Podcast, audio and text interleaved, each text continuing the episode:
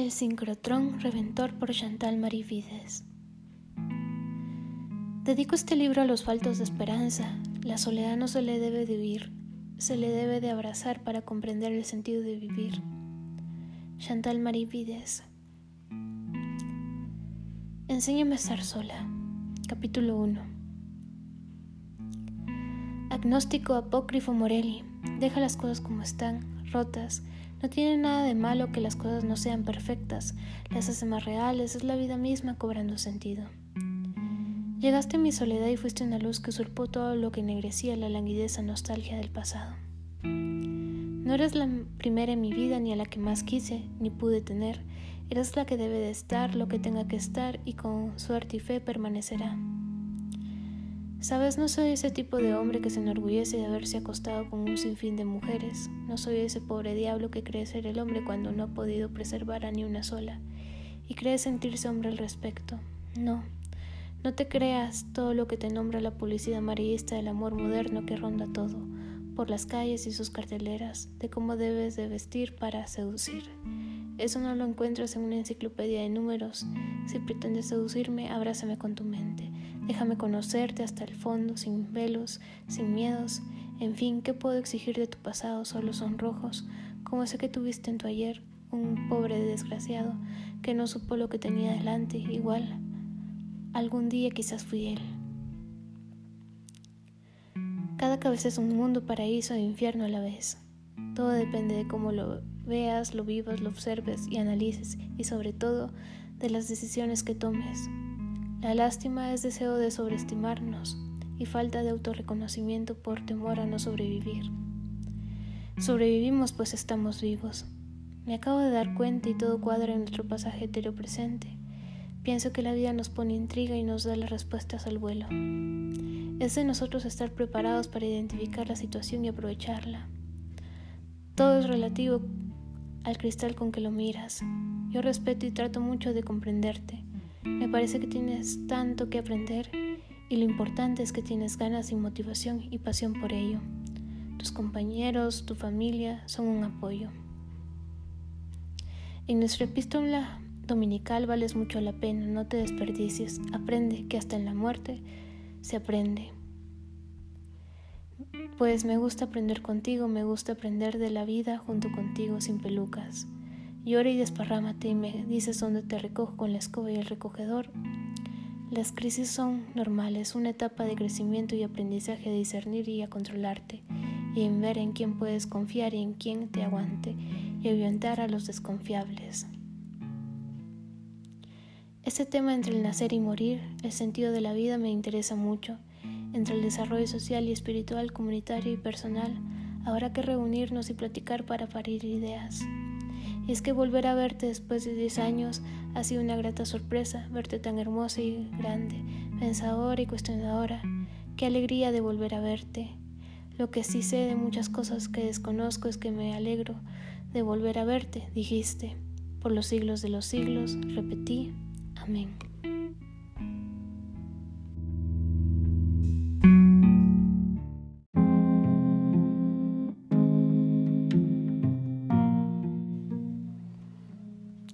Capítulo 2 Saúl era un hombre lleno de misterios pero con acertijos resueltos. Era una contradicción. Es de esas personas que cuando la vida le da dobleces aprende a ser origami. Su historia se había sobrepuesto en la historia de Morelli sin importancia alguna a simple vista. Eran viejos amigos de la infancia que por casualidad se reencontraron en una tertulia literaria. Al verse frente a frente el encanto emanaba de las vibras de Laura era una excitación por poder verse tan distantes y tan cerca. Es como cuando das por muerto a alguien y lo ves vivo caminando en la calle entre la multitud. Los años a los dos los abrazaban, lo sorprendente es que a él le había ido mal y se miraba tan revitalizante, y por su parte a Morelli solo algunas cuantas tristezas que casi le matan el brillo de su juventud. Cuando se vieron sus caras casi se besan, pero no era por el deseo, sino por el asombro, como si sus ojos se quisiesen meter dentro de ellos. Esa noche las palabras eran autopistas de pensamientos, en las cuales podían crear utopías de los sueños más recónditos. Se despidieron con dos besos en la mejilla. Prometieron verse el día siguiente. Me he enamorado en una sola noche, me he muerto en un sinfín de días. La vida va en reversa y luego muy rápido como queriendo adelantarse al tiempo de lo vivido. Imagino cómo sería mi vida si la pudiera rebobinar, llegaría al origen, habría final. ¿Qué más da? Estoy aquí contando mi verdad, que puede ser mil mentiras para muchos. Mi mujer Sara fue el final y el principio de todo. La única mujer que me ha conquistado sin palabras. Sus ojos, su gusto, sus sentidos, en total, eran y son mis recuerdos. Me leía el pensamiento, sabía lo que quería y me lo daba porque me hacía falta sin yo saberlo. La conocí en una librería de arte. Ella era restauradora de arte y desde que la vi no me imaginé que sería mi mujer. Me parecía tan rústica con sus gafas de pecera, con su bata blanca, su cabello desalborotado. Yo estaba en mis años mozos aún, que no consideraba que ese tipo de mujer me gustara. Siempre me había atraído la mujer tonta y joven, inexperta, porque mi ego se alimentaba de esas ninfas del bosque que ofrece esta vida errática. La conocí en el Cono Sur, aunque ella fuese del otro lado del mundo.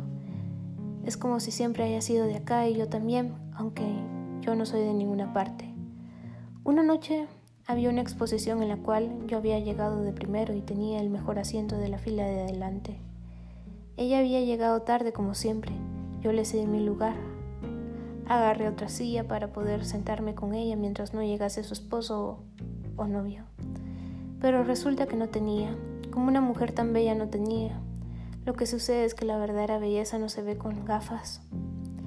Esa noche todo fue inesperado. Primero fuimos a celebrar la exposición tomando vino, de un bar saltamos a otro hasta que yo le di mis llaves y ella los olvidó junto con su cartera. Tuvimos que regresar al otro lado, al otro bar, porque no podíamos seguir la fiesta en casa de unos amigos. Fuimos dejando a cada uno por más o menos donde vivían, hasta que llegó el momento de decir adiós. Pero resulta que me invitó a tomar mate. Y de un mate surgió una chispa, un beso, una forma de ver la vida. Poco a poco se fue enraizándose en mí, no como malicia, sino como pura buena malicia. Me sentí Peter Pan. No quería que el tiempo creciera porque también significaría que le iría perdiendo. Y no porque no quisiese envejecer junto a ella, era porque la vida es tan contradictoria. La había encontrado, era la indicada, pero, como digo, hasta la perfección tiene matices de imperfección. Fueron los siete meses más felices de mi vida. A los pocos meses de estar casados le detectaron un edema pulmonar. Yo lo atribuyo a la nube de Chernóbil y su obsesión por el Melbourne. El cáncer se le estaba comiendo, pero no era en sí lo que iba a pasar, sino qué íbamos a hacer mientras haya vida. Teníamos un presupuesto que podíamos gastar en viajes y comida. A ella le gustaba comer comida gourmet, así que una buena parte fue destinada a los restaurantes más elegantes. Y nos decidimos en viajar a la Argentina con su madre y a Europa porque un hermano mío se casaba en Alemania. Y por, último, por último, Nápoles, Italia, de donde ella era. El camino a casa siempre es el más largo y así fuimos disfrutando de la vida mientras la veía. He tenido muchas novias, una sola mujer y ni un solo hijo. Dicen que la vida se debe de plantar un árbol, tener un hijo y escribir un libro. Bueno, considero todos los libros que he leído, me descarto. Algunos árboles y un hijo no he tenido, pero he sido uno. Todas las historias que he vivido no se pudieran resumir en una sola. Para aceptar hay que conocerse, aceptar es conocer. Siempre he pensado que la pasión es gastronomía sin degustar, masticar y tragar. Yo del dicho al plato y entra el mole en mi vida. Dicen que lo mejor es el presente, en él logras sumergirte que ni en el futuro te interesa. Vives profundamente en él, presente aquí y ahora. Sería muy desagradable estar con alguien recordando o deseando a otras personas. Sacrificio por intereses desconocidos o bien conocidos. Muchos rollos que decir y que vivir. Soy un cómplice de aventuras, actividades, alegrías, de todo eso que se llama vida, en las buenas y en las malas. Para eso evitar penurias y desilusiones se prepara uno previviendo y preparándose a ser, independientemente material, espiritual y psicológicamente. Y si estoy junto a alguien es por deseo y no por necesidad. Es como cuando puedes estar con cualquier otro lugar, en cualquier otro lugar y desear estar con esa persona y permanecer juntos. Pudiendo estar separados, es ahí donde, está el secreto de la independencia. Juntos, mastica y digiere.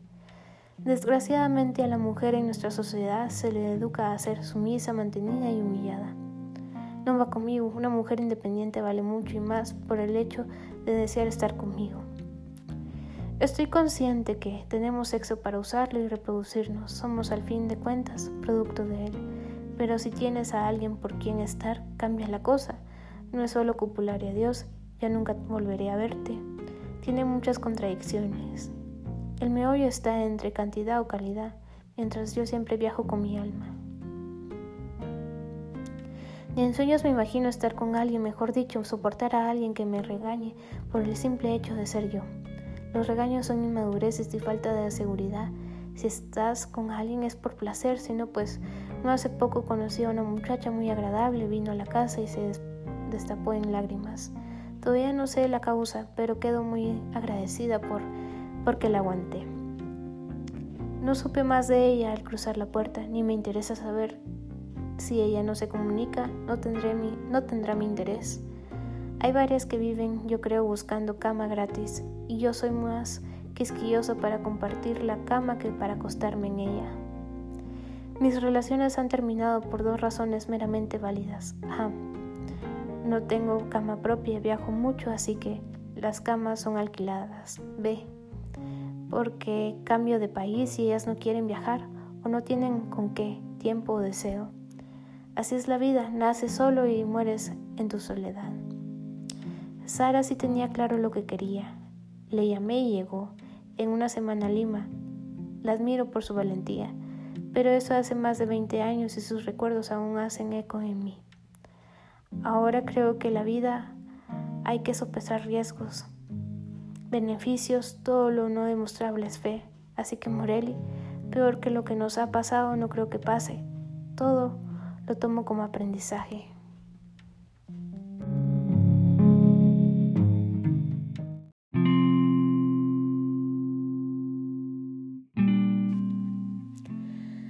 Capítulo 3 Mi pequeña saltecharcos que casi te mueres por una lluvia.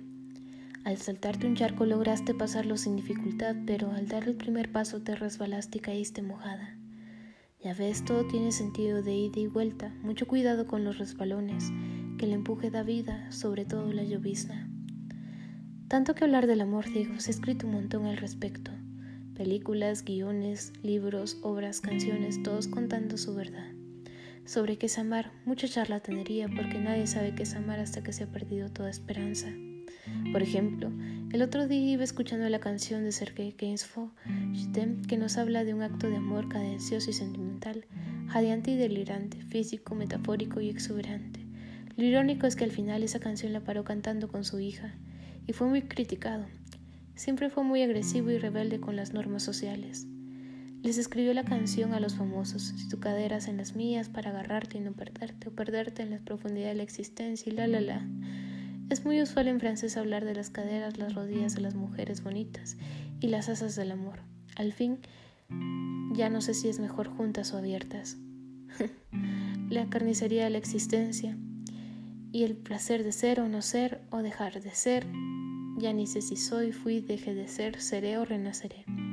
Tus piernas, Morelli, parecen al mástil de un barco que te lleva con el viento por los mundos de la fantasía el la ilusión, desilusión y dan rienda soltura del venir.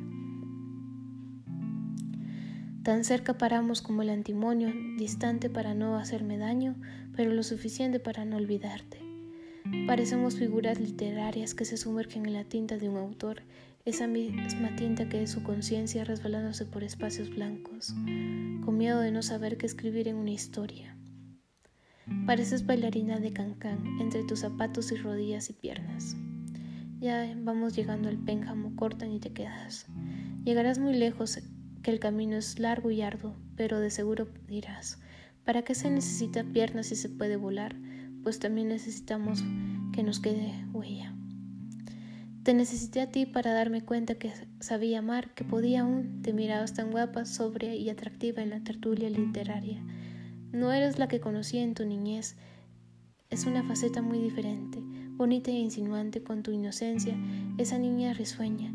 Pero si me preguntas personalmente, prefiero a esta, la de ahora. Me pregunto cómo es que te fijaste en mí si yo no soy de llamar la atención. Solo un hombre más que te valora, respeta, dando rienda suelta a tus deseos, como si fuésemos familia, con esa confianza y complicidad.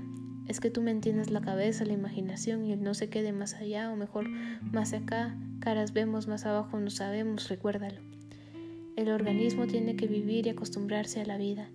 No existimos de la nada y adaptarnos a adaptarnos a respirar, a vivir la vida.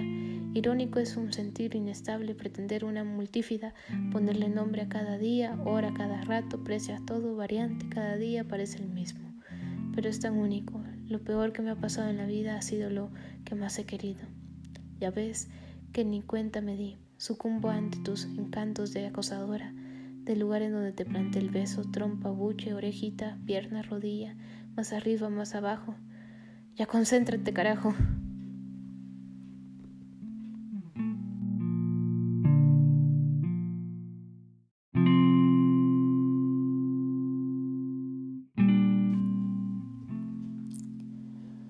El interés y atracción dependerá de la facilidad de acercamiento espiritual, físico y metafórica. Realmente creo que ahí radica la felicidad, pasión y devoción del alma, y allí y allá y más allá. Me tienes de los dos lados, quédate con uno, pero no me tengas así que me divido. Ya encarrerados llegará el momento en que nada nos importará, que cuando la confianza sea más fuerte que el que dirán. Yo soy pasión y mar, viento y marea, pero no solo puedo ser ese hombre sentimental, también existe esa parte racional en mí, si no, no habrían hombres quienes construirían palacios, frutas y hospitales. Tocaste un tema que me interesa mucho, una noche que pasamos en la feria del libro que me despertó ese interés por ese tu lado racional, el desarrollo del ser humano. Y me encontré justo con la más intelectualidad frente a una falda de tubo negra. Sigues dándole fuerte a la pregunta del milenio. ¿Cuál es nuestra capacidad de concebir la realidad? Pasa por nuestra percepción y allí todas las teorías de la comunicación, transmisión, mensaje, ruido, percepción e interpretación. Lo que sucede es que éramos Homo sentimentalis, luego Homo sapiens, para estar ahora como Homo videns. Nos dirigimos al Homo deus. Yo contigo no me siento un hombre, me siento distinto al hombre que fui. Me excita mucho nuestra correspondencia de ida y vuelta, miradas sutiles entre palabras que encierran porvenires. Anima a rascarme las ideas, las miradas telegráficas, las palabras sin sentido. Hacemos poesía alquimista como Armando Duvalier, pero ¿acaso la vida no es un sinsentido en pleno vuelo? Mientras las vicisitudes nos abaten. Si el éter son las ondas hertzianas al vacío cósmico para los románticos y letrados. En la feria pasamos horas y horas debatiendo de las vicisitudes de la vida y sus reveses, el porqué de las cosas tan simples gobiernan las más importantes. Si esa mirada hubiese sido distante, no estuviésemos ahí mismo platicando de lettre de Mont Moulin uno al lado del otro, te hablé de tanto que no recuerdo por dónde comenzar. Quizás deba de hablar de la mujer, ya que todo comienzo empieza por ella. La vi a ella y sin duda ella me vio a mí, pero eso no quiere decir que las personas sean las mismas después de eso. Te hablé de mi mujer, bueno, mejor dicho, de la que fue mi mujer. No sé por qué aún la menciono en presente continuo, de cómo me enamoré y de la misma forma perdí el desencanto por la vida, pero no por ella.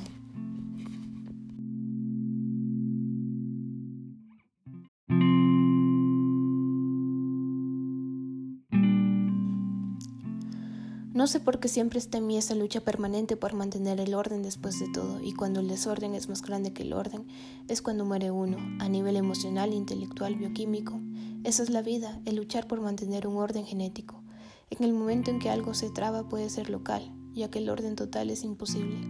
Cuando pasan las fronteras, una alteración viene la muerte en busca de la vida, o la vida se revela para que uno tome las riendas del tiempo. Eso fue lo que sucedió con mi mujer Sara y yo. Nuestro encuentro fue un empuje que dio vida, pero a la misma fuerza nos aplastó en menos de un año. Me había enamorado, me había casado y se estaba muriendo. Aprendí a amar y a soltar. Comprendí tanto de la muerte por medio de la vida. ¿Quién diría que ambas van de la mano? Me acercó a un hombre que no conocía, que había ahí dentro de mí. Ese hombre fiel a la convicción de resistir, de querer vivir hasta el último respiro. Cuando pienso en ella, pienso en cámara lenta, desde el final hacia el principio. La tengo en la cama del hospital, donde daba gracias a Dios porque no tenía habitación sola, ya que cuando se es así, el desahucio la barca.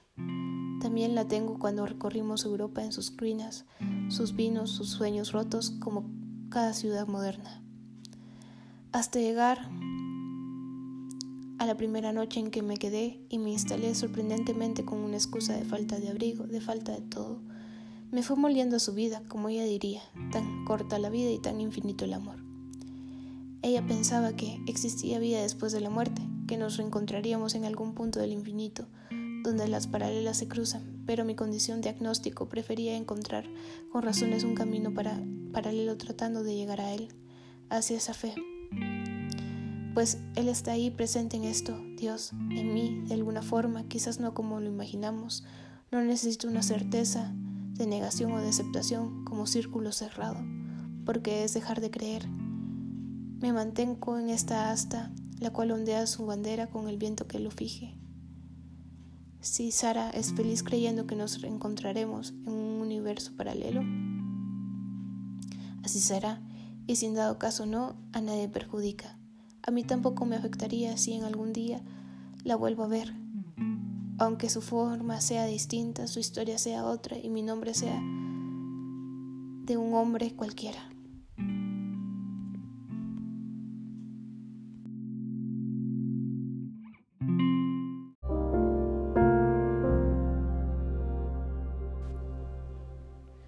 Capítulo número 4 Eres muy sensual cuando te sueltas, aunque me tienes miedo sola. Tendrá que ser solos, en privado y a tu ritmo y tiempo. El poder descubrirte, Morelli, ya te dije, a jalones hasta los zapatos sacan callos, pero esa es una señal intermitente de agradecer, significa que disfruto de tu compañía. El intercambio de ideas, las vomitadas egocéntricas mías y las ingenuidades tuyas, todo es muy interesante y divertido contigo. Sueña con la condición de creer seriamente en tus sueños y analizar la realidad, de desarrollar tus ideas, de realizarlas escrupulosamente y caminar. Tu mente es una caricia insinuante y volátil de la voraginidad, de la levedad del ser. Yo me concentro con tus dudas, sin sabores y en la sensibilidad disfuncional no digo falta porque se nota que eres muy sensible, sensual, sexy, de movimientos cadenciosos y atrayentes. Muy hermosa y atractiva. No solo yo lo pienso, son todos los que te quieren poseer, pero solo para un rato. Yo soy un científico que te observa y analiza con determinación, no como conejillo de indias, sino como teoría. Ya ves que hasta te querían levantar en la calle, claxionándote y con la mirada, la buenura flor de falda, pero no te preocupes, así me gustas, etérea, qué combinación más fatal, una calle y una mujer despiadada, que a tus pies los soldados que empuñan las armas sucumben. Creo que el amar y amarte a ti mismo depende de la persona con la que estés, doblas, desdoblas, te vienes y te ve, mas ya ves, el sexo me da risa, ¿será que por eso me río tanto? La vida es como una coladera, la abres, destapas, se ve lenta, se ve rápido, a borbotones, fluida, trabada. Si me gusta ese acto cadencioso, ¿qué diferencia el sexo que tengas? Prefiero comer claro con el opuesto. A mí el semáforo de tus insinuaciones me tienen con el clutch metido. Ya te dije que yo no soy un hombre de una sola noche. Tus experimentos me gustan. Estoy seguro que no serás solo meta, ni fórica, ni intelectualmente. He aprendido que mucho atrae el pertenecer a un grupo conocido. Sara me decía que nuestras familias eran muy parecidas por la forma de educación. Es el reflejo del interior, la educación a la interpretación de la vida o rechazo, te identificas con lo que traes adentro y cómo lo ve tu pareja. En, la facilidad de ver y reaccionar ante las circunstancias, sobreponerse en los obstáculos, pasar penas, angustias y lo difícil de la existencia y tener a alguien con quien estar que te oye más que meramente escuchar, aportar ideas, calor en el frío material, intelectual y espiritual. El sexo como tal es pasatiempo reproductivo, razón de ser, después se vive con las ideas o con otras personas. Si la palabra no te convence idealmente o sexualmente, así que por donde le des la vuelta, el sexo se mete, aunque no lo quieras, contigo o sin ti. La vida pasa y yo prefiero pasarla con ella a que me deje tirado y escurrido en la banqueta por la que caminas. He visto que la gente del campo es muy práctica, como los animales, solucionan rápido y simplemente los problemas triviales. Creo que, al hacer una hacer más compleja la sociedad nos complicamos la existencia y todo por la posesión de bienes materiales, la bendita herencia, cogen cuando quieren, no porque aman, no comen su rezo, tragan la vida de un bocado y como resultado cagan. Lo veo con mis albañiles y, y hacen lo que les viene la gana, trabajan cuando quieren y cuando no también, mueren y se reproducen en su miseria o suerte de vida, el consumismo, ciclo de reproducción, qué bendición. Qué políticos los que tenemos. Ellos nos dan la televisión y el fútbol. No están tan perdidos como creemos. Los romanos al pueblo le dieron pan y circo. En fin, creo que me he desviado del tema. Siempre tan práctica mi Morelli. Yo prefiero estar por donde sea tuyo. Me has dicho que desde que desde un tal prototipo de hombre te enamoró y luego te dejó. Dices que sientes que ya no sientes. Yo prefiero estar por donde sea tuyo, entonces sería un milagro sentir. Yo te voy a hacer tu milagro, puro sentimiento. Quiero encontrar mi felicidad en tu felicidad. Así que hacerte digna mujer, sempiterna, amante de la idea intangible de la armonía milagrosa.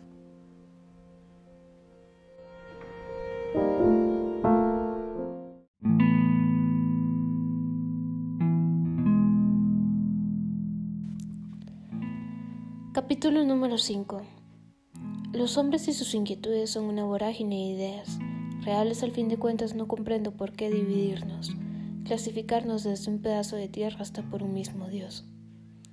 No soy ni izquierda ni derecha, soy humanista ante todo, por el desarrollo social, sanitario e intelectual del hombre. Pareciera que para salir del capitalismo tenemos que acelerar su desarrollo. Los teóricos dicen a través de la revolución, violenta indudablemente, ya que los propietarios de los bienes no desistirán sin pelea ni exterminación. Desgraciadamente se llevan muchas vidas a cuestas. Si las contamos serían las mismas de aquellas acumuladas en los años. ¿Será entonces una inversión social rentable? He aprendido de la teoría de los grandes estadistas y sabios del mundo a vivir bien. Tener un colchón económico para realizar mis sueños. Me jodí el lomo por muchos años y sigo levemente haciéndolo. Imagínate, yo que fui becado por 27 años de mi vida, renegar de la mano que me educó, alimentó y cultivó.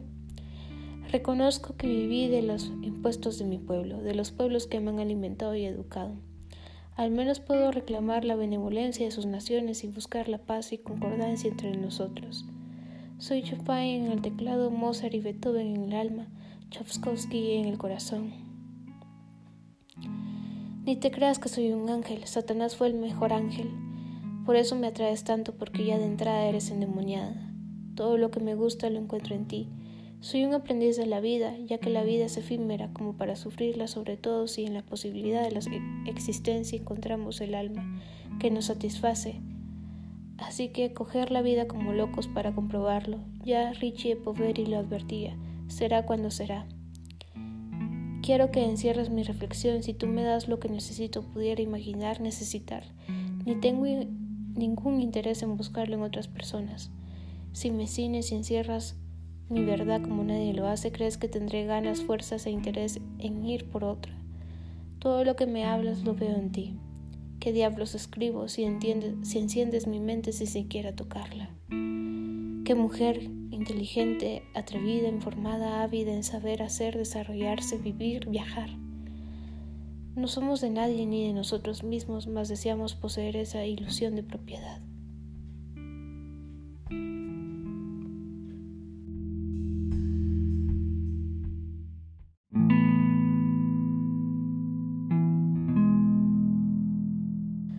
Muchos quisieran, señora mía, colmarla de favores, acogidas y venganzas, de su sutil intimidad que esconde debajo de su blusa, colmarle la vida de un sinsabores perfumándolo de lirios, ¿Ve qué diferencia poder compartir con un alma letrada aunque no la he tocado? Paso muy bien a su lado, hace que mis feromonas se eleven, y eso hace mucho que no me pasa, ni con cualquiera.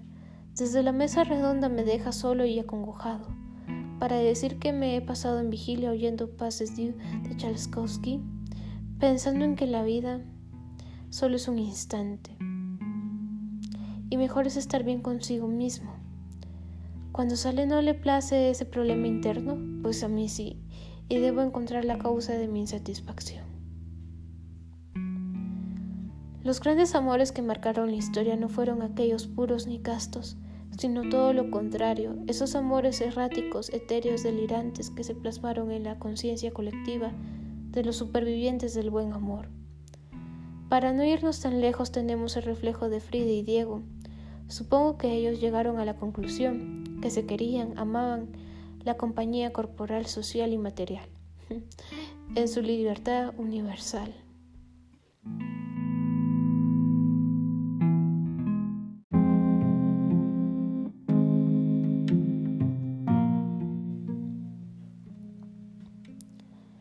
En fin, no sé dónde andes o qué actividad desarrolles, ni tal vez deberías saberlo, pero deseo que te vaya bien, cuídate, mantente en calma, no temas que Judas temió. Recuerda, la felicidad viene puesta en nuestra piel y protección de la realidad agresiva y brutal. La supervivencia es la trascendencia al vivir, a eso voy, ya la traemos, es descubrirla y desarrollarla día a día para llegar a vivir y disfrutar la existencia, no solo sobrevivir a lo que se resume en comer, coger y cagar. Todo hay que aprender a hacerlo con placer. Pero ya ves, el amor de ahora se ha atrofiado, pero es que el amor cambia a las personas también, aunque se siga repitiendo el acto de la misma forma. Ya no sé si echarle la culpa a los tiempos o al hombre en sí, en su desarrollo que se ha deshumanizado y perdido el sentido de vivir, facilitando lo cotidiano y ordinario en un clic y, y lo fundamental como amar olvidado en algún escaparate de esas vitrinas de aranceles bello y hermoso, pero solo accesible para algunos pocos.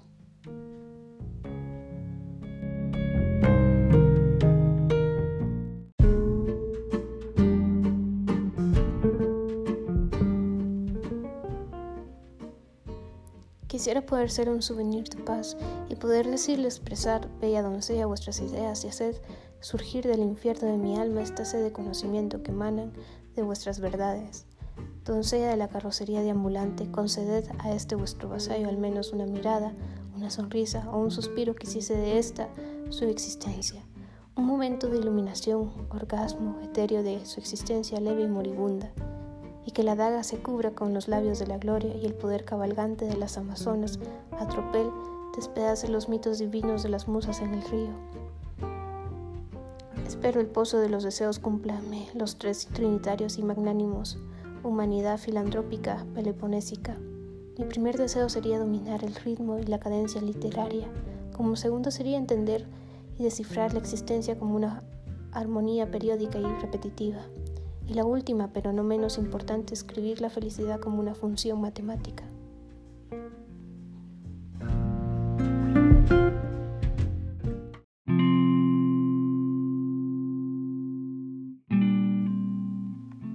Eres la primera que así le hablo, poéticamente y de frente.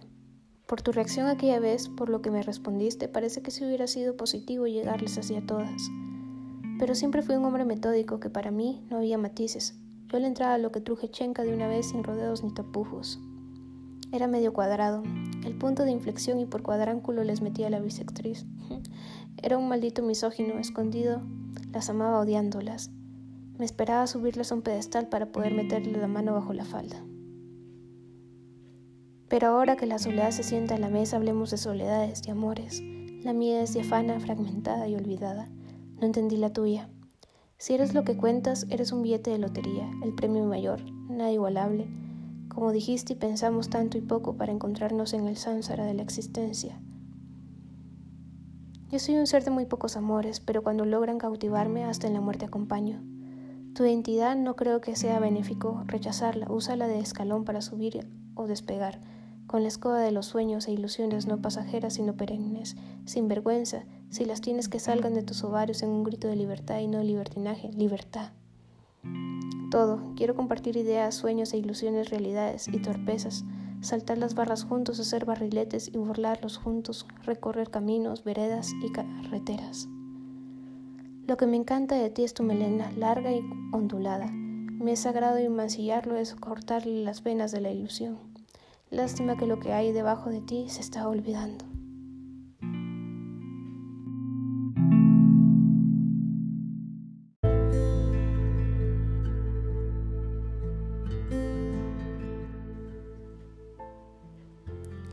¿Cómo es eso que las luces de tu mente llegan como flashazos de lo que fue la vida? Hay algo que no logro comprender, pero debo de hacerme la idea. Es que la gente se va. Al morir deja de sufrir. Yo le temo más al dolor que a la muerte, porque en la muerte el dolor termina. Lo que duele es vivir. Así que cuando murió mi mujer Sara, ella dejó de sufrir. Yo en cambio pues tendré que seguir viviendo y tratando de ser feliz. Difícil sobreponerse a los baches amorosos, autocompasión, porque alguna de la contraparte ya dándole rienda suelta a la felicidad que se halla en la eternidad del olvido. Es como las emociones, uno mismo se emociona y calma cuando desea. Saber con intensidad el momento apropiado.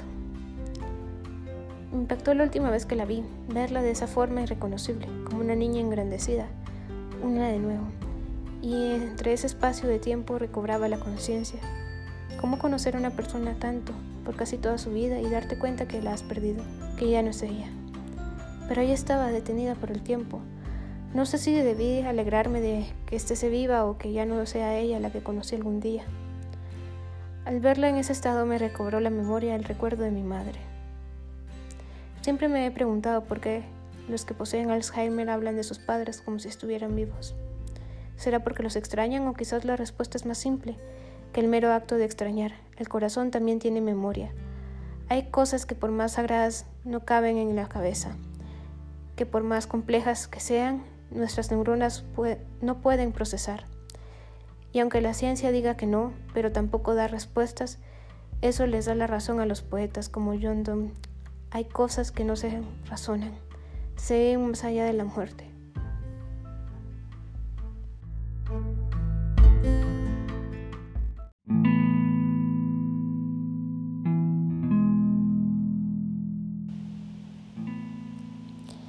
Capítulo número 6 Saúl a lo largo de su vida ha emprendido muchos trabajos y recorrido por el pasillo de imágenes paganas que alumbra su conciencia.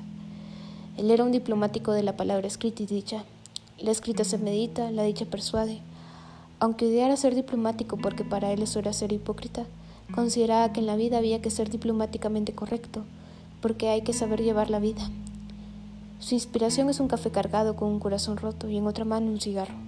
Piensa en aquella mujer que le ha dejado, que está aún a su lado, no por sentirse solo, sino por pensar en todo lo que se ha arruinado reviviendo en otras cosas, como reflejos. Por más bloqueado que les encuentre, siempre lograba salir de esa situación, dejar por momento hasta el pensamiento más egoísta lo secuestre. Pero aferrarse a la vida es lo que hace, a lo que se dedica, hacerlo hace que más pasión infinita encuentre la vida. Como dijo alguna vez, lo que más quise fue lo que más daño me hizo.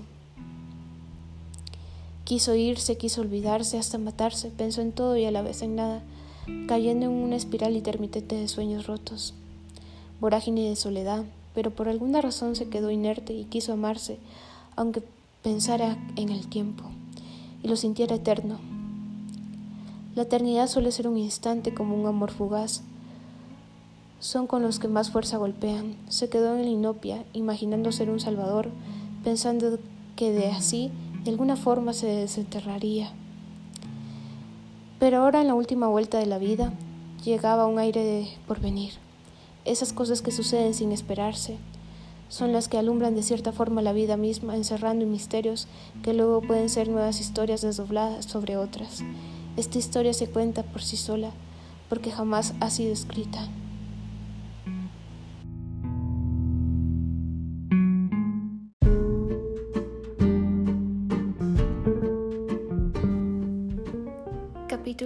7. Cuando me dijeron que cerrarían el centro de investigación donde trabajaba, me sentí un poco desanimado por no poder ver continuar con mi investigación del sincrotrón reventor que se encontraba en primera fase. Jamás imaginé que sería lo mejor que me iba a pasar en la vida. Todo sucedió demasiado rápido. Justo habían anunciado el primer caso de COVID-19 en Guatemala. A los 15 minutos dijeron en el centro de investigación CAS que cerraban por un mes, que si me quería llevar algo, que me lo llevara. Ahí tenía todo mi equipo súper caro, solo mi investigación de campo costó 20 mil dólares, ni digamos todo mi demás equipo, así que me estresé un poco de tener que sacar todo y salir corriendo. Estaba hablando con mi supervisor de planta sobre los átomos que íbamos a experimentar. Eso fue lo último que platiqué y al último colega que vi de mi equipo. Iba manejando y pensando en toda esta incertidumbre. Me sentía preocupado, ya había comprado mi boleto y tenía todo listo para ir al Congreso Científico de la NASA más grande y famoso del mundo en Estados Unidos. Pensé que lo iban a cancelar y en el fondo me sentí como, ¿qué diablos? ¿Por qué está pasando todo esto? Somos científicos, vamos, no podemos contagiarnos. Justo en el medio de estar cumpliendo mi sueño de seguir esta investigación que me ha tomado años y sobre todo que pude conseguir el financiamiento. En fin, todo, en el, todo con el fin objetivo de seguir agregando metas a mi vida que me servirían de peldaño para seguir cumpliendo mis propósitos humanitarios y filántropos que deseo alcanzar para darle no solo un sentido a mi vida, sino, por, sino en pro de los demás. Total, yo ya tengo un pie más allá que acá. No puedo creer que tantos años de estudio para hacer el proyecto de mi vida se haya parado por una simple gripe. Imagínate, Morelli, fui a hacer una maestría en física cuántica, después un doctorado en bajas temperaturas y terminé con varios en lenguas eslavas, especialización en comercio internacional, bibliotecología y ruso. Si me preguntas por qué estudié todo eso, la respuesta es simple, por la atracción de los cuerpos, la disposición de la materia y la química de los sentidos. Te digo todo esto, Morelli, porque para mí sí fue dura la noticia, quizás para ti no, pues estás joven y tienes tiempo de sobra para poder hacer algo con tu vida, pero yo ya no, yo ya rayo los 60 y para este tipo de investigaciones uno se toma dos décadas. No renegué ni me puse de mal humor, intenté ver el lado positivo y ser feliz por tener salud mental. Pero no sabía que la verdadera sorpresa que venía detrás del incendio del Homodeus venía un atisbo de esperanza. Estaba por venir a mi vida. Tú, tú, tú y solo tú. Hoy me doy cuenta que la vida había preparado todo esto para este momento mágico y que realmente me siento el hombre más feliz del mundo porque sucediera yo, sé que de otra forma jamás te habría reencontrado, Morelli. En aquella tertulia literaria nuestros mundos jamás se habrían juntado si no hubiese sido un día antes de la cuarentena. Y hoy que te tengo en mi vida no te desuelto ni te dejo ir por nada en el mundo porque eres la mujer más distinta y única que he conocido, la única que me ha hecho sentir esto tan rápido por ella. Eres el amor para mi vida, Morelli y te adoro con todo mi ser. Tu cuerpo era joven de niña, hoy eres mujer, antes mirabas con inocencia, hoy con ojos de pecado y yo, yo que no le temo al infierno.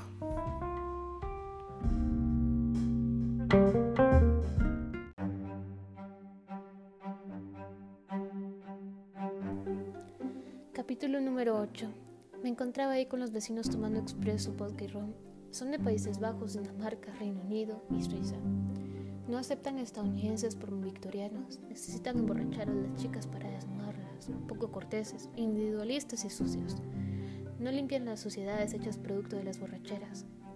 Muy agradables y medidos a simple vista, da gusto su compañía de vez en cuando. Ya ves, la cuarentena te hace dudar de tu incapacidad de tolerar la soledad. A veces uno necesita rodearse de la mierda para comprender la situación actual. Me salí del grupo que frecuentaba por irrespetuosos y majaderos. Solo mantengo relación con las personas que saben valorar mi compañía. Veo que muchos tienen problemas emocionales de exmaridos y preocupaciones de la repartición de herencia ahora en más con la pandemia. Que ni te puedes morir en paz, ni entierro digno te dan. Te creman lo más pronto posible, no importa si mueres de coronavirus o no. En fin, la vida es tan corta para vivirla bien que para qué estarse preocupando de cómo se debe morir, debería ser lo último que pasara por sus cabezas. A lo que llega la gente en lugar de gozar el poco tiempo que les queda de vida. La desperdician en júbilo, sexo, satisfacción, fines insatisfechos por falta de profundidad. Esto que llamamos felicidad es algo que solo nosotros podemos dárnoslo lograr vivir la vida de un modo simple, tranquilos y exaltarnos por la sola existencia. Además, por los achaques y medicinas que se meten toda esta gente vive más preocupados por prolongar su vida que por vivirla. Nos estamos acercando al Homo Deus, ojalá no llegue yo a vivirlo.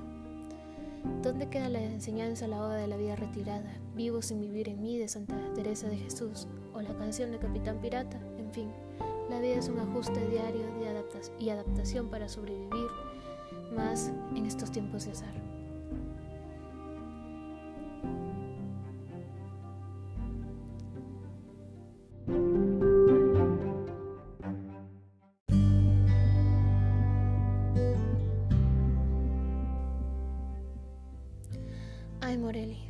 Extraño a tal punto que me borro de pensar en mí. Se me olvida comer pensando si tú ya comiste, pensando en qué harás con todo este tiempo sin mí.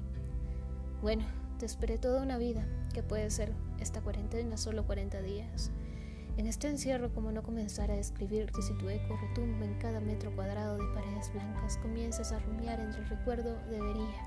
Empezar por la simpleza que nos muestra la vida, que no es cuando nosotros queremos, sino cuando ella no confabula a nuestro favor, sin nosotros saber que está de nuestro lado. Como cuando creíamos que todo estaba perdido y nos encontramos y nos dimos alivio. Una bandera blanca se alzó. Como un náufrago encuentro un islote en medio de la nada, así me sentí al llegar a tu cariño. Siempre me repito, no puede ser real si es tan bueno como parece. Luego entiendo que siempre existió esa complicidad de amar y no ser amado, de no amar y que te amo, y de amarse, pero alguna barrera intangible quiera dividir esa imprimación. Duro y bello es quererte como yo te quiero. Odio ese sentimentalismo que haces en mí pero sabes muy bien que lo que adoré de ti es tu forma de ser, porque se ve que piensas bien sin distorsión y la única ilusión es la de tus sueños, que tarde o temprano ellos te alcanzan. Este en ti esa seguridad que nadie me había ofrecido sentir que me quieres, querer solo a mí, sin contrato ni medida, con pandemia o sin, con vida o muerte. Al final la misma mierda es quererte sin tenerte. No eres perfecta, tienes tu lado oscuro del cual aún no me animo a cruzar perfeccionismo es peor que mí y dejas de vivir o de vivirme por ser la dueña del tiempo. Te comprendo, aunque a veces no. No sé si lo haces adrede, mujer, porque esta situación nos sobrepasa a todos. ¿O será que es solo cuestión de tiempo y vernos como siempre quisimos? Te llevo en mí, pero no como amuleto, te llevo dentro, porque has sido la única mujer que sin tocarme se ha impregnado en mí como una huella. Espero que esto no termine mal y tenga que encontrarte aquí en algunos años, en esas vueltas que da la vida, en algún lugar sin importancia, en algún bulevar o pasadizo, y no me reconozcas, y al verte decirme a mí mismo, quizá este era el momento de conocernos, y por apresurarme a nuestro encuentro te dejé ir como lo bueno en la vida. Llega demasiado tarde cuando uno se tiene que despedir de ella. Con pandemia o sin pandemia, ten en cuenta, la vida es un regalo. No creo más que sea un sueño, porque al despertarme, al despertarnos, he visto que, somos libres sin libertad. Tenemos esta libertad medida, controlada desde el Estado hasta quien debe de morir en línea de batalla. Te controla un aparato en tu bolsillo que supone facilitarnos la vida. Nunca dudé que fuesen chips de rastreo, y no digamos los monopolios farmacéuticos no son nada como las empresas de comida. A ver qué nos mata primero, si el virus o el hambre.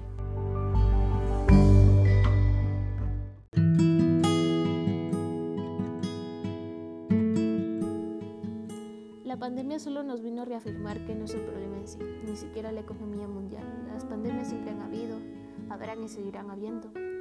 Es la forma de la naturaleza de borrar lo que sobra, Hablan de paliativos, curas o vacunas, pero aún falta probarlas, cuantificarlas, reproducirlas y por fin aplicarlas. Y para eso esperemos que este virus no mute, o sea, ¿dónde dejas los brotes siguientes? Estaremos así por lo menos dos años, querramos o no, es cuestión de aceptarlo. Tendremos que resistir en casa o salir a socializar. Recuerda que los judíos vivieron dentro de sus casas durante la Inquisición, pero seguían reproduciéndose en condiciones tan precarias porque querían vivir o sobrevivir. Ya sabes lo que la madre naturaleza nos dice, es puro instinto de preservación. Así que algunos de las familias salían a encontrarse con sus amantes y no digamos después de la Segunda Guerra Mundial se reprodujeron el doble. O sea, a lo que quiero llegar es que cuando más reprimes algo, nos golpea con más fuerza. Nos negamos a morir aunque debamos. damos vida o inteligencia artificial. No podemos volar, construimos sueños o aviones. Todo depende de cómo percibas este mundo, ya sea que tengas fe o la ciencia. No digo que salgas y te contagies, sería muy estúpido de mi parte decirlo, pero sí que tomes tus precauciones y hagas lo que tengas que hacer para sobrevivir, que la vida no se detiene. En el momento que tú dejes quieto cualquier cosa, desde ese momento muere. A ver, ¿qué viene? Entre tanto, el fuego de la pasión intravenosa. He vivido de todo, desde terremotos, huracanes, dictaduras y la muerte siempre ha sabido interpretar bien su papel, aquí en todas partes, pero nada se compara con esta incapacidad de la soledad que vive el Homo videns. Ya te lo advertí desde antes. Muchos andan encerrados, tensionados y frustrados. Solo los ilusionados y sabios de esta divinidad existencia, divina existencia se encuentran agradecidos a ser la lección de todo esto que te digo y es que no me gusta ser moralista, pero estos tiempos me han hecho reflexionar. Vive la vida intensamente, prepárate para el futuro, prepárate si no llegase. Ya ves, todo en la vida nunca será como parece ser, todo posee una ilusión.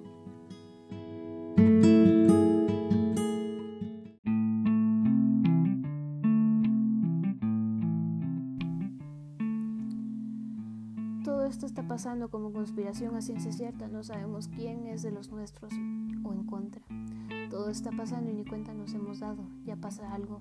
Y lo peor es que Estados Unidos quiere usar a China como la bomba atómica, como lo ha estado haciendo con Rusia. Ya hay levantamientos por quitar las restricciones en Estados Unidos, pues más fácil de librarla. Ellos mismos piden su exterminación.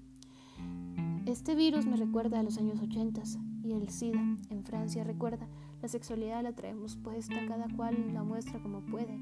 Por aquel tiempo, si tú querías tener un contacto con una chica, debías enseñarle tu tarjeta de sanidad, el test de que era ser positivo. Ya de ella dependía dónde y cuándo sin, esa tarjeta pasabas a ser desecho en un 2x3. Solo se daba la vuelta y seguía su camino. Algo así paramos. Se besa, se toca, se saluda y los que lo hacen agarran la vida como una orgía pagana en el confort de sus domicilios privilegiados. Ayer estuve junto a un restaurante después de mi cita médica con el dentista por un bulto cerca del mentón. La cuestión está en, al estar comiendo ahí, los jóvenes reunidos estaban tomando y decían que si tuviesen coronavirus todos se quedarían en la misma casa para andar parrandeando. Mi amigo mesero del restaurante me comentó que todos los viernes se juntaban ahí y son hijos de familias adineradas, pues hablan de su chofer y otros pedían al papá para la semana. Los queridos ninis, allá en la calle 20 por Mushbal, salían al salida al Salvador yendo para Vista Hermosa. Los jóvenes sin preocupaciones, los enfermos y viejos son los que se van sin despedirse. Así es la vida. Solo los fuertes y adaptados sobrevivirán. Los que se iban se irán más rápido. Suena grotesco decir, pero esta es la realidad. Así es. Y gracias a que los sobrevivientes se adaptaron, aquí estamos vivos. También con el descongelamiento de los polos saldrán a la intemperie virus y bacterias dañinas de millones de años atrás. Ahí vamos a desaparecer los no desaparecidos. El mundo se ha puesto de cabeza y el COVID-19 parece la punta del iceberg. El clasismo y el racismo es más jodido que la misma enfermedad, no solo en países de primer mundo, hablo del nuestro, no nos creemos racistas, pero lo somos, desde el momento en que no aceptamos las creencias de los demás como las nuestras, desde el momento en que somos uno de tantos que dice que indios sos o chispisto hasta los indios lo tienen. Somos parte del problema. Pobre abuelo Domingo Choj, perseguido como una cacería de brujas. En Petén abolieron su cosmovisión y la medicina natural, lo tacharon de brujo, como digo, la ignorancia de la gente de Guatemala es grande. No por balde nos cambiaron oro por espejos.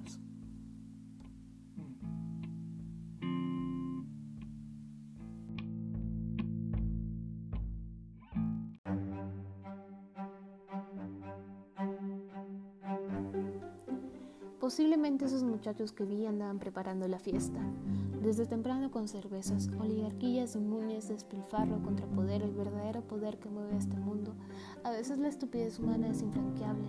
El siguiente día sale Junior Arzu pretendiendo su indignación, cuando él es el mismo que se mueve en esos círculos de snobismo, la hipocresía en carne viva, hablando de la inconsciencia de los padres cuando su propio hijo hace lo mismo.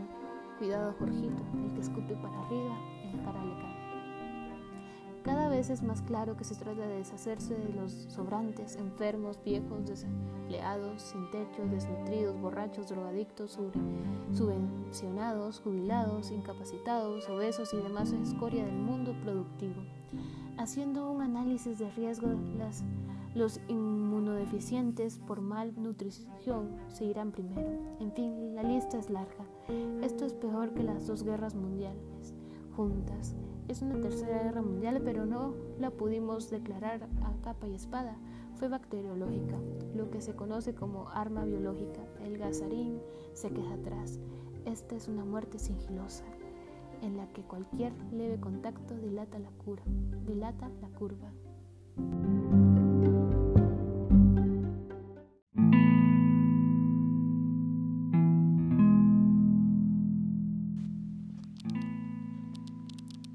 Por lo visto te he oído bien en la pandemia, por lo que me cuentas en tus llamadas. Yo ya me puse a quemar grasa, tomo solo té por unos días, fruta y verdura y carne cuando me da hambre. Tengo una molestia en la mandíbula, pero de plano fue un mal movimiento, qué sé yo.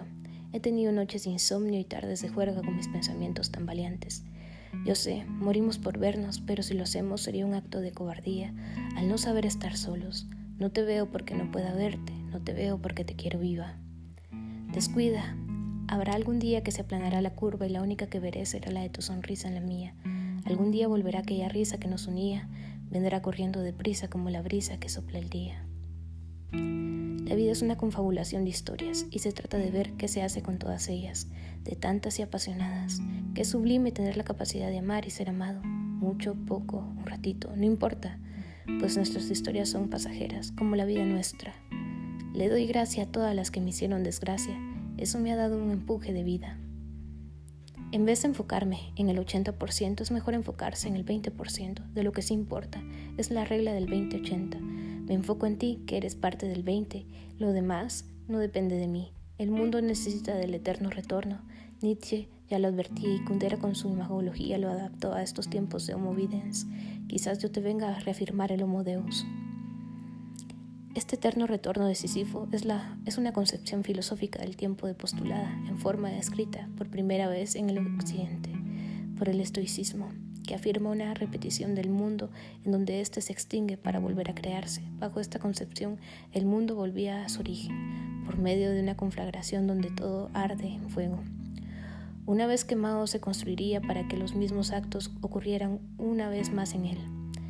La existencia sigue siendo un acto cíclico, en donde cada causa, cada momento y hecho se repetirán eternamente. El eterno retorno solo afirma la percepción del universo, porque en cada despertar se purifica. Nuestra dura realidad nos acoge en sus alas de que quieren despegar la, despegar la ceguera en la cual estamos inmersos. Quizá Después de esto veamos la vida con más ganas, amemos sin límites ni fronteras, sin importar nuestro color de piel, de nuestras creencias. Siempre he creído que el definirnos es limitarnos a vivirnos.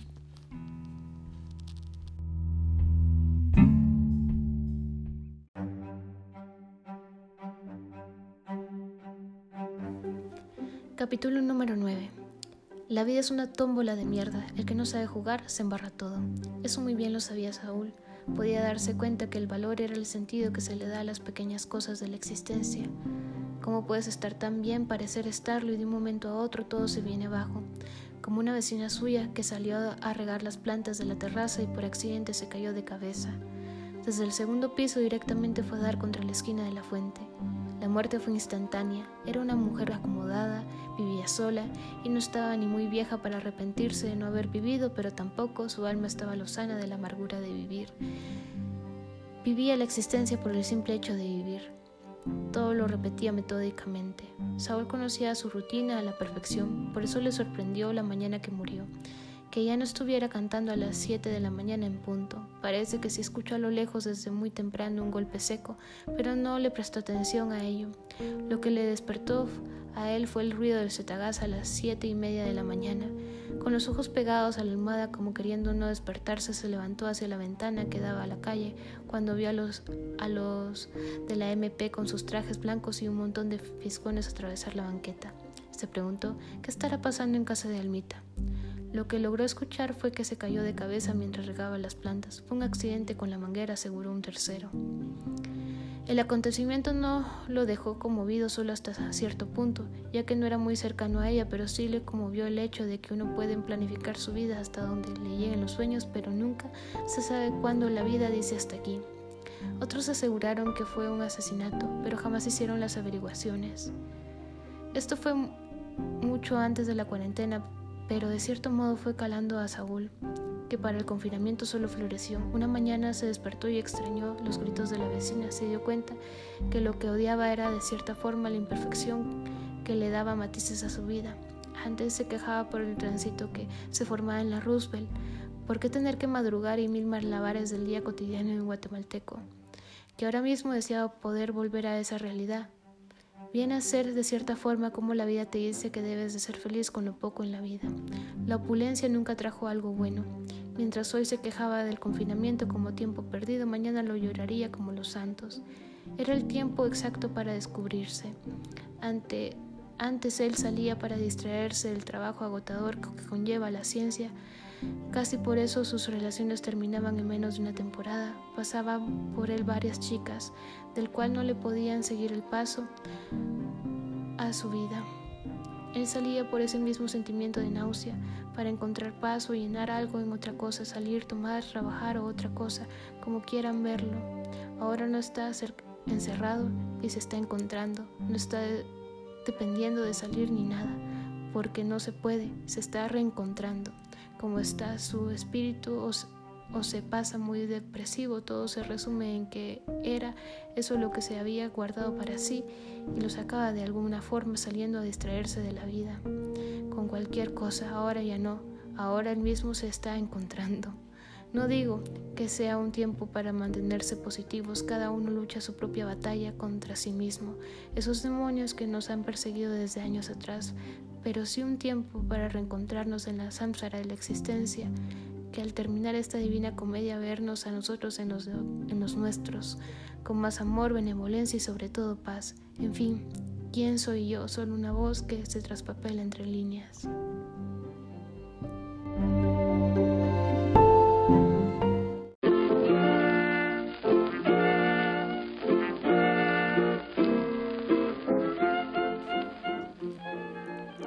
Capítulo número 10.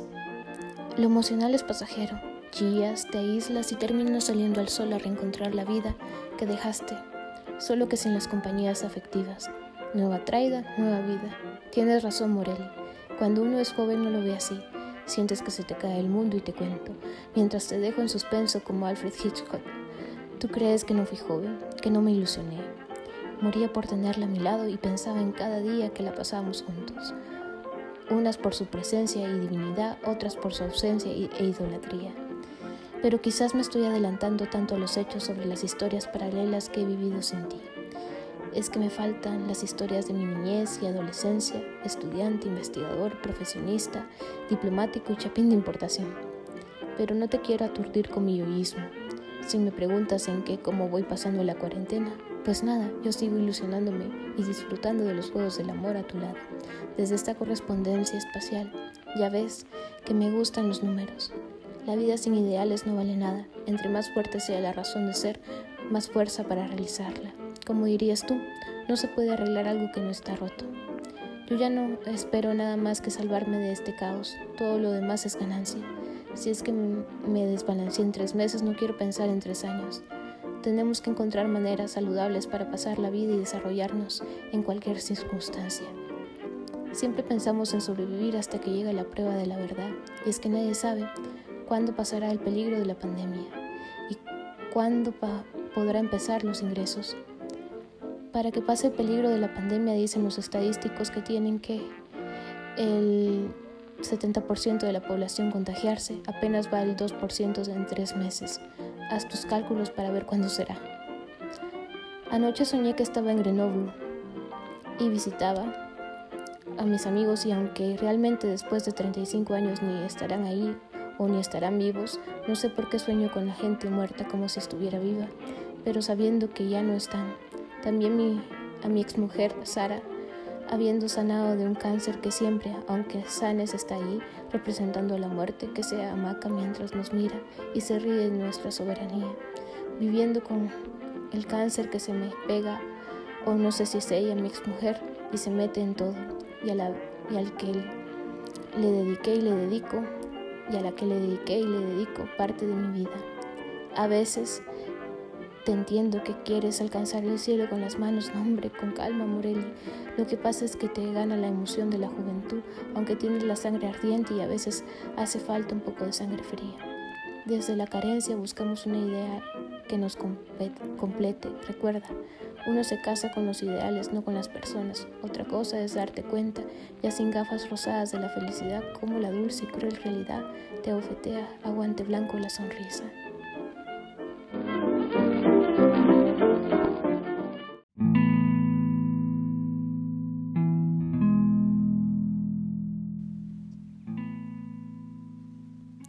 Sobredosis de sentido común. Capítulo 11. Pensé que los hombres de tu edad no se enamoraban, que han vivido de todo y que han sentido de todo, que ya no esperan nada de la vida, que no les sorprende un amor o una mujer, porque conocen el mundo y sus inquietudes. Pensé de más como suele pasar, pues tú eres la contradicción más manifiesta en el existir. Comprender que siempre habrán primeras veces para vivir, resucitan los sueños que creíamos ya no vivir descubrir que la vida no termina si te vas, pero que comienza desde que estás en una forma que jamás imaginé. Descubrir contigo pequeños detalles, miedos, aventuras, desaciertos y dudas. Hasta el dolor sabe mejor contigo, porque no es un dolor que mate, sino que te impulsa a vivir, a agarrarte a la vida con ganas, a gustarnos lo que somos viviendo. Todo pasa o uno olvida recordarlo. Luego avanza la vida y llegan nuevas inquietudes a ellas aún. Hoy, 11 de octubre del 2020, han lanzado el comunicado que Rusia ha encontrado la primera vacuna, la han bautizado como Sputnik V, en honor al primer satélite lanzado de la Unión Soviética. Vos verás, solo me recuerda a Sputnik, mi amor de Murakami, pero quizás a mí me gusta ver la vida desde un lado más suave.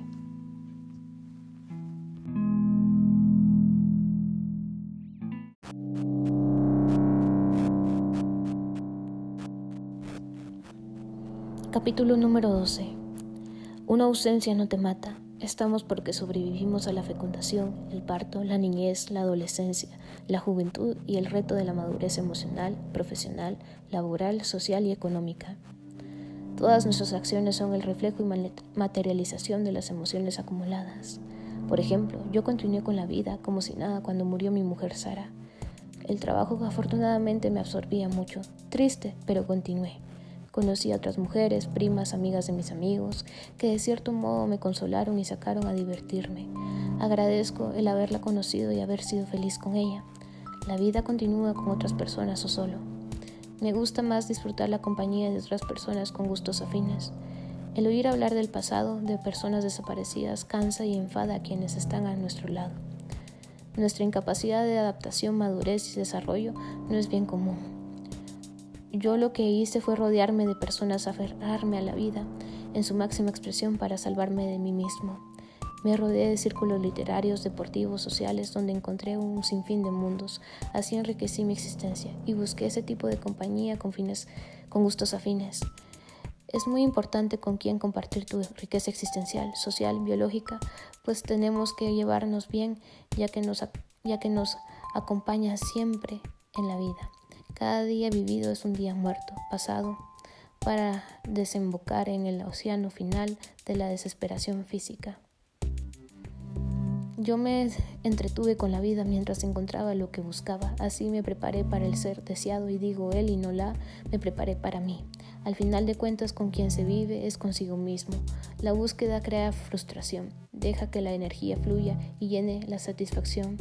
Todo lo adecuado llega sin esperarse. Eso de los duelos psicológicos no va conmigo, solo pierdes tu tiempo recordando el pasado.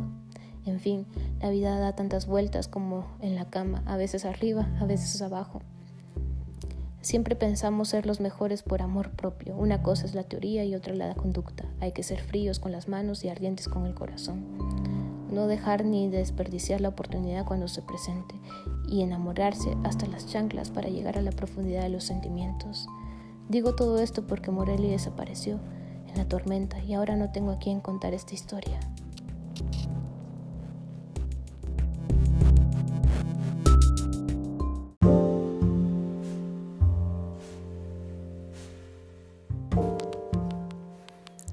No sé si me va a extrañar, solo si no tuviera ella con quien pasar el tiempo. Solo consuelo del que lo emite, todo como si nada. Ella dándole vuelta a la riata, personalmente quisiera, pero el tiempo pasa y mejor decido buscarme otras personas para consolarme, distraerme y probar medicina de la buena. Es como el odio, que solo atormenta al que odia. El odiado. Bien, gracias. Necesitamos centrarnos en el buen espíritu y confianza personal. Malos sentimientos y emociones enferman nuestra existencia. Quien valore nuestra compañía estará con nosotros y sepamos valorarlos. Quien no valore mejor de lejos no vale la pena esas compañías. No hay que demostrarle al ignorante las bondades que le dará nuestra compañía. Si esas personas no lo saben, ya habrá quien lo sepa, valore, aprecie y disfrute.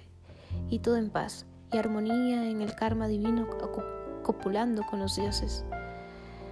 La verdad no es tan de chiste. Tengo muy claro que al final el azar es más poderoso que todo lo que yo pueda hacer. La realidad es una patada en el culo, nada más. Si bien uno puede tomar decisiones, pero plantearse la capacidad de controlar la realidad es imposible, porque el contexto siempre lo condiciona y afecta. Lo vemos claramente en nuestro país, Guatemala. No proclaman el estado de calamidad por tercera vez, quitan el toque de queda y nunca estamos conforme con nada. Parece que no nos queremos. Yo me hago chiste para hacerme la realidad más tolerable.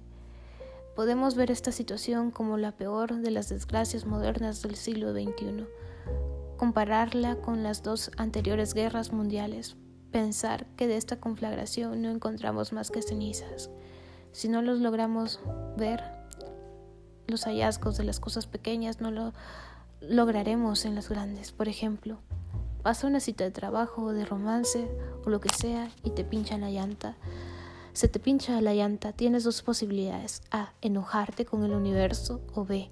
Cambiarla mientras la vas cambiando. Tienes dos posibilidades de verlo como una experiencia de aprendizaje en lo que aprovechas a pensar y a asimilar el paisaje que de otra manera no mirabas por estar absorto en el esnovismo del Homo videns, sea que estés en una calle transitada o en un lugar de apariencia peligrosa un bonito lugar lleno de bugambilias. Puedes quejarte con el tiempo, incluso maldecir. No puedes cambiar el hecho que se te pinchó la llanta, pero sí puedes elegir cómo afrontar la circunstancia, ya que es transitoria y nunca perenne. Odio sonar muy moralista, caer en happy gracia, o sea, la idea de contar con instrumentos psicológicos que permitan que el ser humano no abandone su capacidad consumidora o productora. Además, creo que hay que superar hasta cierto punto los, lo binario de las dos opciones. Hay que ver con cuatro ojos figurativamente hablando.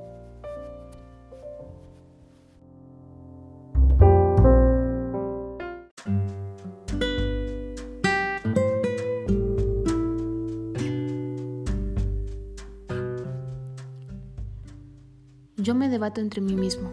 No soy profeta ni Zaratustra, pero creo que la información se presenta cuando la persona tiene la capacidad de asimilarla. Y las verdades son muchas, las hay perspectivales, paradójicas y ambivalentes, las relativas al tiempo y lugar. Pero mientras vivo suspendido al tiempo y el espacio de una realidad del aquí y el ahora, empiezas por el binarismo o la concatenación y luego las opciones se multiplican. En este mismo instante, ¿cuál es tu realidad? No me mofo, que quede claro, yo también tengo derecho a estar amargado. Defiendo ese derecho humano, claro, lo que pasa es que para el capitalismo el amargado no es útil, no consume ni participa de los procesos de colonización de lo consumido y además no es estéticamente terso, es áspero. El amargo no brilla ni es simpático, ni siquiera sirve para vender fanzines, pero por lo mismo creo que puede ser una figura interesante en la vorágine actual. Al fin de cuentas no se trata de entenderme o de entenderte, sino de explicar. No hablo desde la intelectualidad, sino desde la práctica y la experimentación. Incluso hay cosas que son relativas a la edad y la cultura. ¿Puede un campesino del altiplano reconocer una boina de pintor francés? Probablemente no. ¿Acaso que hasta él haya llegado un pintor francés a enmarcar su retrato del altiplano? No es que le falte la inteligencia ni la capacidad, simplemente le faltan las circunstancias.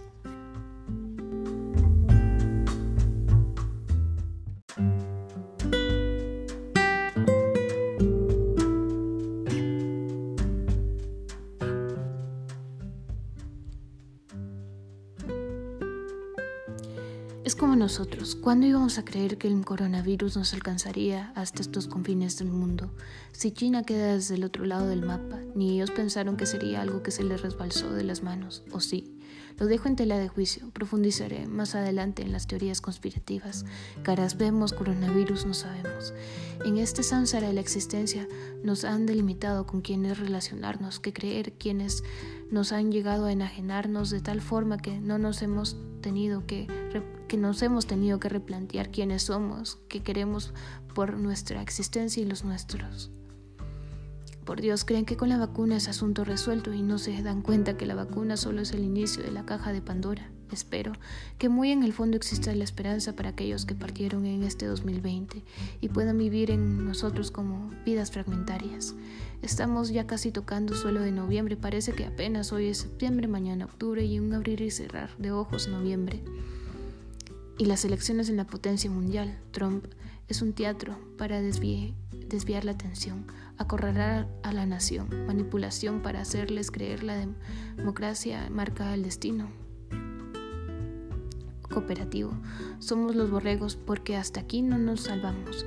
Del Dios verde ecologista que quita el pecado pecador, del mundo al, matadero de las ideas, triunfo de la ignorancia, oscurantista e intromisión a la privacidad, intimidad, ya nada respetada en aras de la seguridad social y nacional.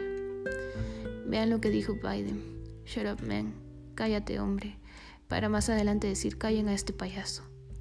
Sabemos que ha sido el peor presidente de la historia de su país por negarse a condenar el supremacismo blanco, pero aquí viene la contraparte del poder. Él está ofreciendo pensiones a la policía.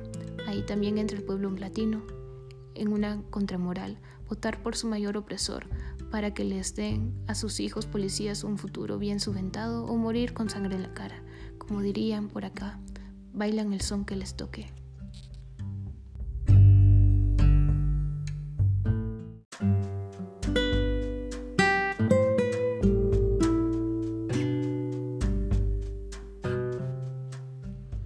Dilemas y más dilemas. Yo mismo tengo muchas inquietudes, frustraciones y trato de buscar la respuesta en el momento de actuar y socializar o por falta de la misma. Al expresarme ante ustedes, encuentro, me esfuerzo a dar, interpretar y encontrar soluciones a mis propios enigmas. Creo que en esto radica la bendición de la socialización como potenciadora de la deducción e introducción metafísica con la condición de mantener la objetividad con los pies bien puestos en la tierra. Tendemos a volar virtualmente creyendo nuestros sueños e ilusiones son mundos alcanzables. Lo son por el deambular de las escaleras al cielo. O, las encontramos, o las construimos y llevan mucha ingeniería, dedicación e ingeniería. El mundo de los movides está ardiendo en sus propias llamas. Que una imagen habla por mil palabras. Parece que todo se reduce en un clic.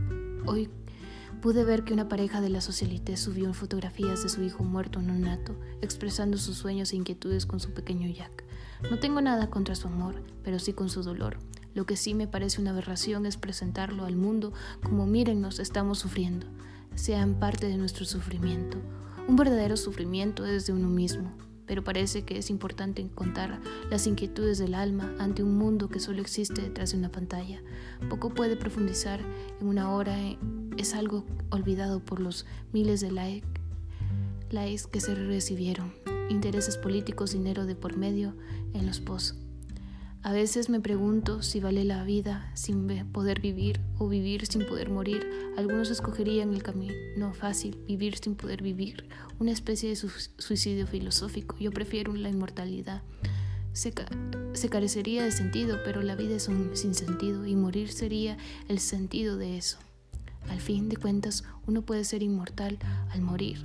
Más inmortal te vuelves por, por ejemplo, hoy murió Kino, el creador de Mafalda. Tras de ella está él. Mientras unos vienen y van, yo prefiero estar en la emoción del presente, envolverme en esta melodía constante de las rutinas de las letras, encontrar un pájaro que vuela tras la búsqueda constante de una llamarada que busca un lugar, un nido donde morir.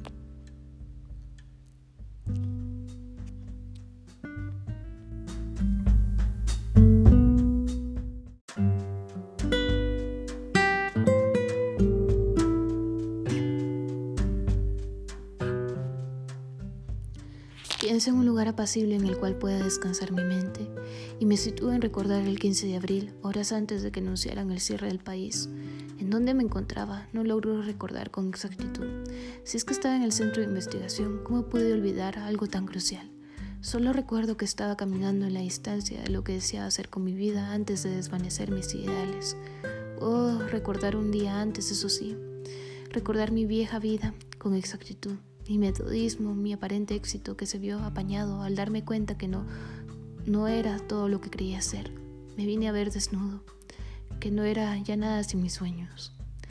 El mundo murió como lo conocíamos. Fue cuando todos nosotros tuvimos que quedarnos en nuestros hogares, refugiarnos como aquellos sirios que cruzaron las fronteras de España, invadidos por el miedo de un presente de esa misma forma nuestra gente, desde la clase trabajadora hasta los ricos, los sindicalistas, los infantes, las madres de casa, las prostitutas, los homosexuales, los pansexuales, los poetas, los ascensoristas, hasta el mismísimo Sugar, se nos refugiamos, digo, ante un presente incierto.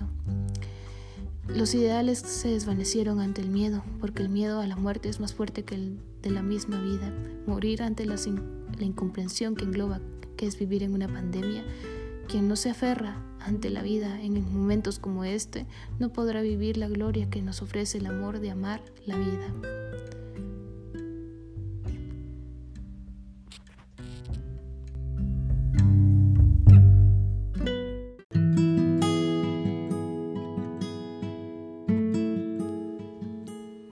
Capítulo número 13 te quise tanto que no pude odiarte, incluso cuando te fuiste y me hiciste renunciar a ti.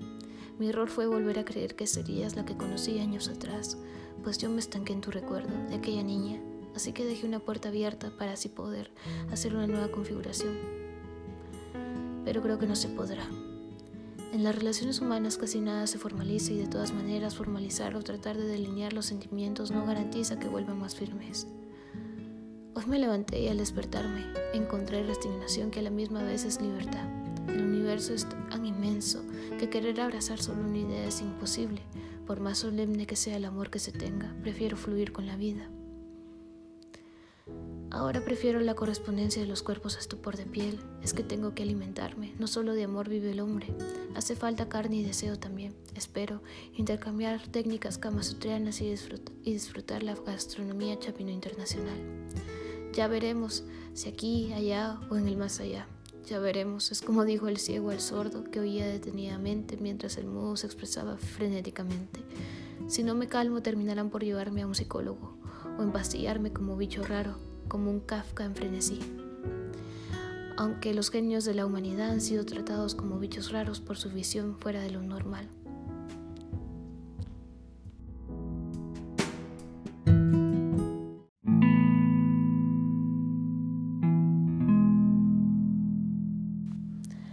Capítulo número 14. ¿Cuántas veces he estado acá recordándote el borde del abismo, inconsciente, viendo el cielo palidecer y quebrarse y a la vez renacer en otro cielo? Ver las nubes como el cielo y el cielo como nubes, ese juego de contraposición. No sabes si estás en esta realidad o en otra. El volcán adormido que pinta a lo lejos es la única referencia de estabilidad, de una paz extraña. Me quiero sostener de él, pero está tan lejos como vos de mí como todo aquello que nos prometimos, ahora son solo palabras que se sostienen en la mente. Prometimos siempre estar juntos, construir una vida juntos, aportarnos y ahora no nos, no nos dimos cuenta que la vida se reinventa cada segundo, que es imposible quedarse siempre en el principio. Es como yo, mi yo de marzo y mi yo de septiembre no se reconocen entre sí. Parece que el silencio es la permanencia de la existencia, siempre ha estado ahí, pero por su incomprensión nosotros no la hemos logrado percibir. Desde antes que del polvo se creara y la vida diera inicio, la vida del silencio siempre fue telonero de nuestra gran obra. Antes de nacer y, gritar existió el silencio como momento mori anticipando el final de las cosas y una conflagración de todo. El silencio nos permite de cierto modo la paz como un crescendo con tacete en la orquesta sinfónica. Y quizás la felicidad tenga muchas formas de medirse, pero la paz la representa mejor que todas y la paz es sinónimo del silencio. Es interesante pensar que cuando se muere lo último que se pierde es el oído, poder irte deslizando hacia el infinito, oyendo y poco a poco perdiendo las palpitaciones del sonido, hasta quedar en silencio. La muerte sin duda es escandalosa, pero guarda en su fondo un perenne silencio que acomoda todas las cosas. El miedo se deja de por un lado mientras la vida da su último aliento. Menciono esto porque aquí en la montaña en que me encuentro parada puedo sentir esta paz que envidia la muerte. Veo sus cultivos, veo su vegetación, este mundo fungi que se mueve a cada instante y no deja de gritar mientras yo estoy aquí pensando. Todos, completamente todos estamos en un silencio contagioso. pero en el fondo de mi ser estás voz latente, gritando porque no te olvide. Pero quizás es una excusa que me digo a mí misma para es contarnos una y otra vez la misma historia, traspapelada en otras voces, en otras pieles, generando nuevos recuerdos, pero sin esa fuerza del primero. Es como queriendo volver a vivir lo vivido, aunque se repita por una segunda vez, no tendrá esa inocencia a lo desconocido.